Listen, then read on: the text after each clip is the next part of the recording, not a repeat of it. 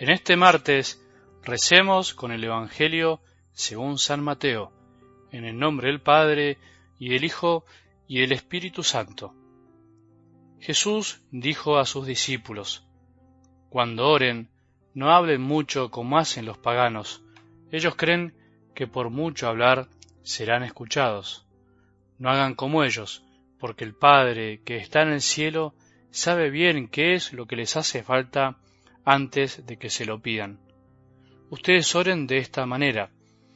Padre nuestro, que estás en el cielo, santificado sea tu nombre, que venga tu reino, que se haga tu voluntad en la tierra como en el cielo. Danos hoy nuestro pan de cada día, perdona nuestras ofensas, como nosotros perdonamos a los que nos han ofendido. No nos dejes caer en la tentación, sino líbranos del mal si perdonan sus faltas a los demás, el Padre que está en el cielo también los perdonará a ustedes. Pero si no perdonan a los demás, tampoco el Padre los perdonará a ustedes. Palabra del Señor.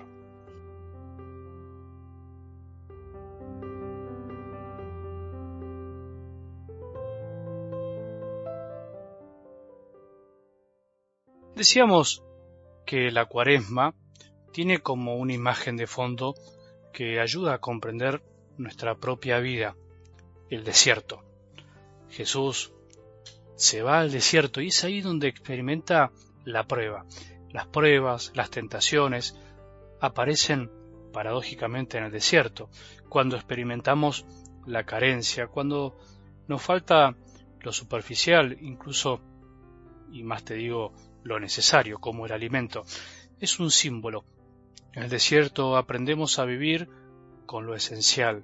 Por eso, en la cuaresma vamos aprendiendo o deberíamos aprender a prescindir de lo que es innecesario y aferrarnos a lo realmente necesario.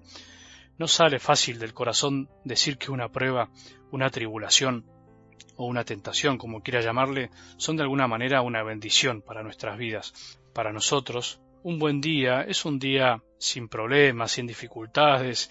Sin embargo, nunca tenemos que olvidar que el pasar por el desierto, por arideces, por dificultades, por dolores, por tristezas, es parte de la vida y desde ahí también podemos crecer y aprender muchísimo.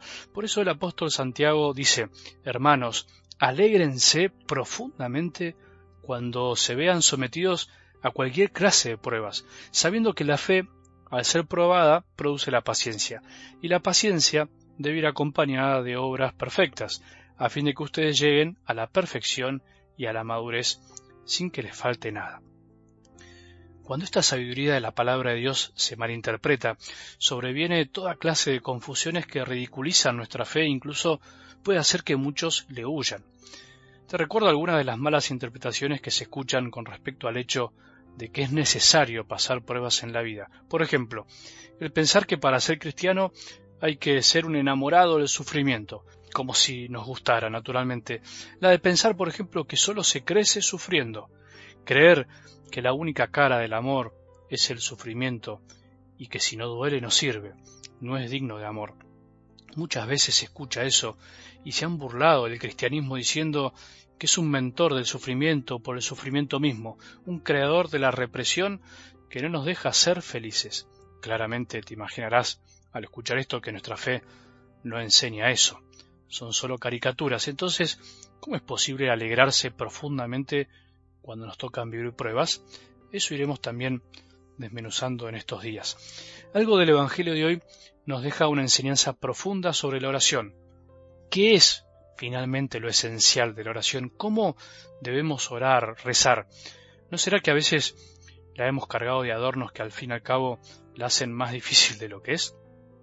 En su esencia, rezar, orar, como le quieras llamar, es dialogar con nuestro Padre del cielo, es escucharlo, es hablarle, tan simple y complicado como eso.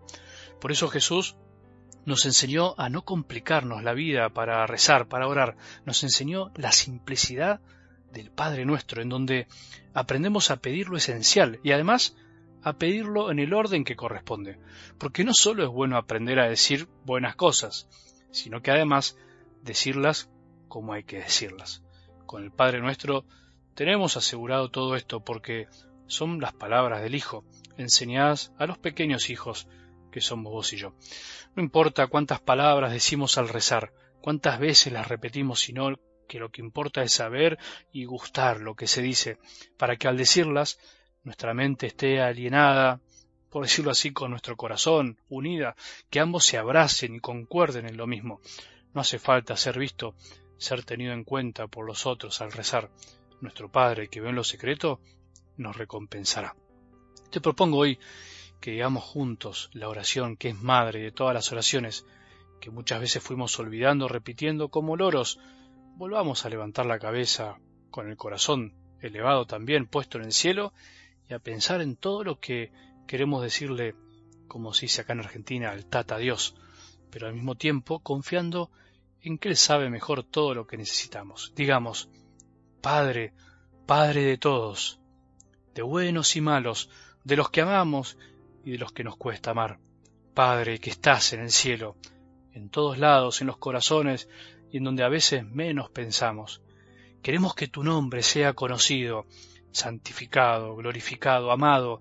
Queremos que tu reino, que tu amor llegue a todos, que todos reconozcan tu voluntad y la cumplan. Especialmente los que decimos amarte, los cristianos. Necesitamos el perdón tuyo y el de los demás. Necesitamos aprender a perdonar de corazón porque no podemos vivir sin perdón. Nos hace muy mal. Ayúdanos a vivir esta realidad, por favor, Padre. Queremos el pan de cada día tu palabra que nos alimenta, tu Hijo, el cuerpo y la sangre de tu Hijo y el pan necesario en nuestra mesa. No queremos pensar que lo material es lo esencial. Por favor, no nos dejes caer en la peor tentación, en la peor prueba. No dejes que nos olvidemos que somos hijos tuyos, amados. No dejes que el maligno nos robe y nos aparte de tu amor, de tu corazón de Padre. Todo esto y de lo que no nos damos cuenta te lo pedimos por Jesucristo, nuestro Señor, tu Hijo, y te lo pedimos en el Espíritu Santo, el amor que fue derramado en nuestros corazones, y que tu bendición descienda sobre cada uno de nosotros y tengamos un buen día.